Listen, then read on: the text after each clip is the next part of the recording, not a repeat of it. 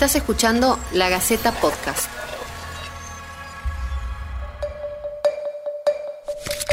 Hola a todos, ¿cómo están? Bienvenidos a ¿Qué nos pasan? Estamos arrancando un nuevo episodio de estos podcasts que les acercamos junto a la Gaceta.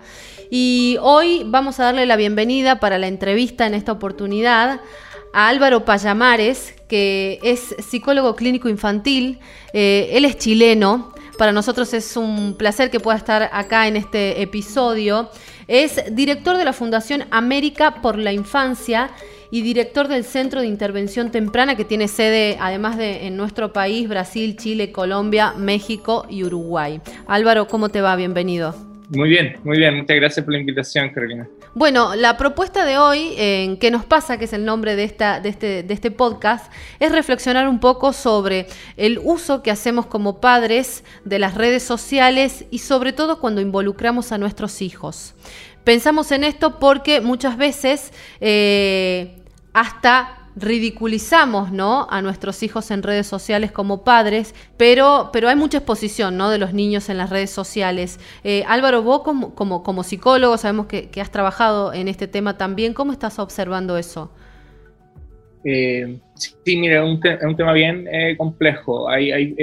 Digamos que en el mundo hispanoparlante estamos un poquito atrasados y ya los anglosajones nos llevan algo delantero en términos del impacto que tiene eh, la exposición en las redes a los niños en su desarrollo. Y hay algunos conceptos que se están utilizando. Hay un concepto que, se refiere al, compartir tu parentalidad, el parenting, ¿sí? El estar compartiendo es como parenting y chart, como compartir siendo padre. Y hoy día hay harta... Eh, eh, como discusión en torno, en torno a eso. Entonces estamos viendo dónde están los límites. ¿Dónde está el límite de, de, establecer redes con tu familia y compartir información? ¿Y dónde está el límite de sobreexponer a tu hijo o de ponerlo en riesgo? Lo que se está haciendo es, es, una discusión con respecto a los derechos. Entonces, tú tienes derecho a la privacidad.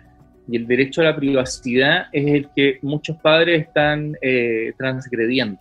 Entonces, transgreden el derecho a la privacidad de sus hijos, los sobreexponen o los exponen y eso tiene impacto, tiene impacto en la salud mental de las personas y tiene como que se abren eh, ventanas de probabilidades de riesgos, ¿sí? que no son eh, exactas. No quiere decir que cuando un papá comparte una foto de su hijo, inmediatamente va a llegar un pederasta y lo va a raptar, ¿sí? que es uno de los temores que existen. No, pero en ese momento se abrió la posibilidad. Antes no estaba la posibilidad y en ese minuto se abrió la posibilidad de que ahora un pederasta conozca a tu hijo. Y peor, que ahora un pederasta le guste tu hijo. Y eso es gravísimo. Eso es una de las vertientes que se da, pero no es que toda foto que se suba va a terminar en manos de un pederasta. Esa es una de las ventanas de riesgo. ¿sí? Por ahí nos podríamos meter en eso. Entonces, el concepto primo son los derechos humanos. Dentro de este concepto primo tenemos el derecho a la privacidad. Y dentro de este derecho a la privacidad hay un concepto nuevo que se llama identidad virtual o identidad digital. La identidad digital, en términos simples, la gente lo entiende así bien rápido, es lo que aparece cuando tú pones tu nombre en Google. Entonces tú pones tu nombre en Google, tu nombre completo, y va a salir algo o nada. Entonces hay niños que tú pones su nombre completo y hay fotos de ellos bañándose desnudos. Así, o sea, tú ponías el nombre de alguien completo y aparece una foto de él de los tres años bañándose en una piscina desnudo. Ahora nosotros podemos discutir si eso es, algo, es una, es una falta o no, si es lo mismo, son niños, es un juego, pero si esa foto la toma un pederasta y se la vende a otro pederasta como pornografía infantil, estamos metidos en un problema más grave de lo que pareciera. va por ahí, ¿no? Uno no dimensiona la gravedad a la hora de poner compartir eh, y subir a las redes una foto de nuestros hijos que quizás representa un momento de alegría, un cumpleaños, eh, el primer día de clases, que muchos ¿no? Lo, hemos hecho en alguna oportunidad, pero sin tomar real conciencia, ¿no?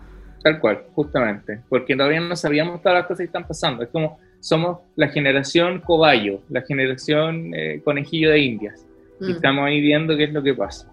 Entonces yo traté cuando conversamos traté de ordenarlo y creo que aquí hay como cuatro puntos fundamentales y un quinto que también influye en temas de la tecnología. El primero que es el que está definiendo que tiene que ver con la identidad digital. Entonces nosotros vamos a llegar a la universidad y vamos a tener una historia Entonces nuestros compañeros de universidad van a poder meter mi nombre o el nombre de cualquiera y van a ver que yo a los 15 años me hice pipí en un, en un, en un encuentro de, de, scout y subieron el video y todos se rieron. Bueno, y ahora en adelante en la universidad a mí me dicen el pipís, ¿sí? Porque alguien descubrió ese video. Y entonces mi identidad digital salpica en mi construcción de identidad de adulto joven, cuando estoy con, construyéndome quién soy yo. Y eso puede afectar mucho quién soy yo.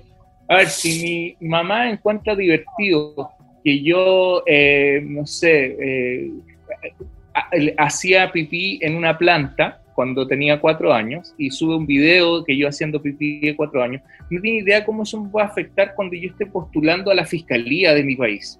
Tú sabes que yo en 25 años más estoy postulando a la fiscalía de mi país. Ah. Y, esas cosas de la vida, alguien sube un video y se transforma en un viral. Sí, hace poco acá en Argentina eh, circulaba un video viral en donde en una escena de cumpleaños, aparentemente dos hermanas se peleaban, ¿no? Se peleaban y se agredían, una le tiraba el pelo a la otra, una escena graciosa en un contexto familiar íntimo que después terminó siendo meme eh, y, motivo de risa y, la imagen y la cara de esa chiquita circulaba por todos lados. Lo mismo pasó, por ejemplo, con eh, un niño eh, que tenía una risa muy graciosa y su papá subió la, el video y esto también fue motivo de burlas. Digo, son esas cosas ¿no? que después terminan perjudicando. ¿Cuánto perjudican? Yo lo que estaba contando son cosas eventuales que podrían llegar a pasar a largo plazo que no sabemos. Acá lo que ocurre se llama ciberbullying entonces lo que ocurre es que los papás, eh, sin mucho criterio, sin, sin, yo no tengo idea qué es lo que los lleva a hacer eso. Tengo mi hipótesis, pero tampoco voy a entrar en eso. Pero lo que sí sabemos es que el efecto que tuvo fue la viralización y la transformación de un ciberbullying mundial contra esas niñas y contra ese niño. O sea, estas cosas no, no van a ser fáciles para ellos. los psicólogos de esas familias la tienen pesada. Van a tener un trabajo enorme que poder trabajar con los colegios, con las redes, con, con los grupos con los cuales participan ambas. Están súper... Eh, eh hay algo, eh, una palabra bien conocida que es la estigmatización. Es, es, difícil salir de una estigmatización y salir del lugar donde los tres niños que mencionas aparece eh, es complejo. Mira, de la misma manera como sugiero que los papás sean más cautos a la hora de reflexionar en torno a qué material subir, eh, nosotros los psicólogos tenemos un código de ética. Entonces a mí me impide eh, poder hacer juicio, eh, diagnóstico o elaborar mayores hipótesis frente a estos casos clínicos que tú mencionas, porque son casos clínicos. Sin embargo, en la generalidad, porque no solamente ocurrían estos que mencionas, sino que ya tenemos una decena en los últimos meses de cosas que han aparecido, aparecido sobre todo por TikTok, que ahí donde hay una fuente como de creatividad para poder hacer cosas divertidas que en algunos casos implica eh, humillación, vejámenes hacia los niños. Tirarle queso en la cara, tirarle agua a un niño que se ponga a llorar, hacer como que se pega, asustarle, decir que está invisible para que sienta angustia que no nadie lo ve, son cosas que en ningún caso estarían dentro de una crianza saludable, respetuosa, no, no está cerca de la salud mental. Ay, que eres serio, que eres grave, si nos estábamos divirtiendo. No, mira, los niños no se estaban divirtiendo, los niños lo estaban pasando mal. Y eso a mí me deja muy mal. Me deja muy mal porque siento que hay una sociedad ciega ante la angustia de un niño y celebrando como los leones se lo comen. Eso me parece terrible. Sí, sí, coincido, coincido plenamente con esto que estás planteando al final, ¿no? Esta crianza respetuosa eh, cariñosa para los chicos, ¿no? Los más, los más niños sobre todo. Eh, te quería pedir por ahí si, si, para cerrar nos puedes dar algunos consejos eh, como padres, porque quizá alguien está escuchando y del otro lado dice, bueno, no tengo que subir más fotos, no puedo compartir más videos, no porque se lo estemos prohibiendo, sino porque las recomendaciones van quizá en otro sentido o, o cómo lo interpretamos. Sí, mira, les voy a dar como algunas, yo creo que con esto terminamos, les voy a dar como algunas recomendaciones y léanlas siempre eh, eh, evaluando lo que usted os digo. Esta es mi opinión, entonces evalúenlo usted, no una regla. Eh, nunca, nunca suban una foto que pueda hacer sentir humillado a un niño que sea divertido, que, está divertido, que se viste de una forma divertida, que se le cayó algo y se ensució.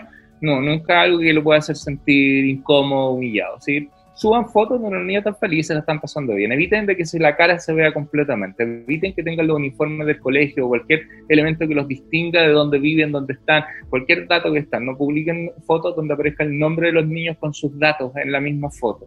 Eh, pueden publicar fotos y lo que hace la gente que trabaja en esto y sabe más es que publica la foto familiar y a la cara de los niños les pone una caricatura, les pone un sticker, les pone algo. Entonces, mm compartimos este cumpleaños de la abuela 91, que que es parte de todo, pero a los niños que son menores de edad se les ponen unas cositas para que no sean identificables. Ay, pero un montón de trabajo. Bueno, lo sé, pero eso es, o sea, mejor no subas nada, pero si quieres subir, cuida la identidad eh, de tus hijos. Lo otro, pide permiso.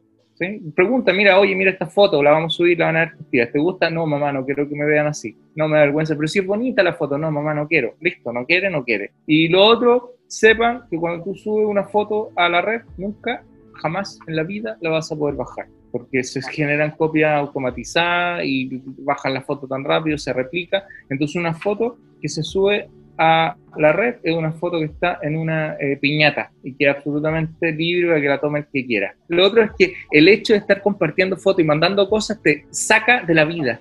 Entonces hay gente que está súper preocupada mandando la foto del hijo que está subiendo al árbol mientras el hijo se cae del árbol. Entonces trata que no interfiera con la calidad de tu relación el hecho de querer que tu amiga vea lo lindo que es tu bebé. Nos hiciste pensar un montón de cosas. Álvaro, te agradezco eh, por esta charla desde Indiana, Estados Unidos, que estás ahí. Eh. Te mandamos un beso. Me encanta Argentina, los quiero mucho, tengo muchos lazos, así que quedan las puertas abiertas para que hagamos más cosas. Abrazo a Tucumán, nos vemos pronto. Abrazo grande, hasta luego y hasta luego a todos ustedes. Gracias y los dejamos pensando eh, con todos estos ítems que nos planteaba Álvaro Payamares. Un saludo. Esto fue La Gaceta Podcast.